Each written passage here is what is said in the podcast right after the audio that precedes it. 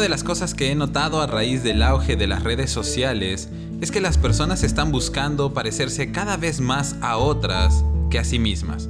Es decir, consciente o inconscientemente tratamos de imitar las conductas, fotos, historias y vidas de otras personas que tal vez nos parecen más interesantes o impactantes y sin darnos cuenta cada vez somos menos nosotros mismos.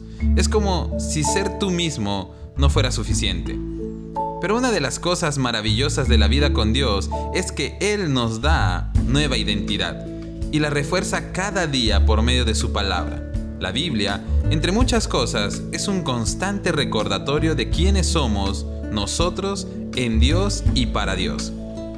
Cuando conocemos a Dios y entendemos quiénes somos para Él, ya no anhelaremos la vida de otras personas, ni trataremos de imitar las modas y costumbres del mundo, sino que disfrutaremos de ser diferentes.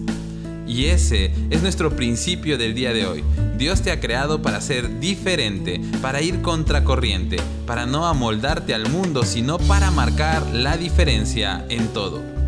Primera de Pedro capítulo 2 versículo 9 nos dice, pero ustedes no son así porque son un pueblo elegido, son sacerdotes del rey, una nación santa, posesión exclusiva de Dios, por eso pueden mostrar a otros la bondad de Dios, pues Él los ha llamado a salir de la oscuridad y entrar en su luz maravillosa.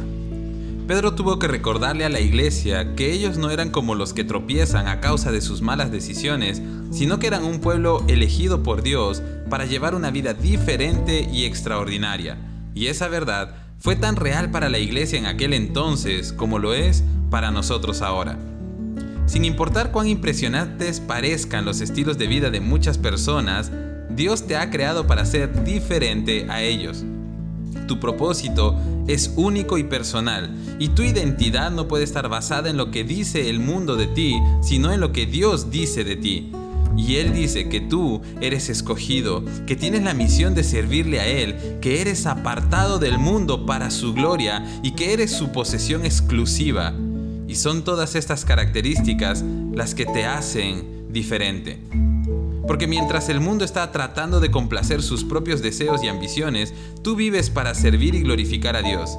Mientras muchas personas viven sin sentido y sin propósito en sus vidas, tú tienes una misión importantísima dada por Dios. No te preocupes si el mundo no te comprende y no te sientas mal si te tratan diferente porque lo eres. Y eso es algo bueno. Cuando aceptamos lo que somos en Dios, podemos mostrar bondad a otros e invitar a muchos a que salgan de la oscuridad y comiencen a vivir en la luz maravillosa de Dios. Tú fuiste creado para llevar la gloria de Dios al mundo.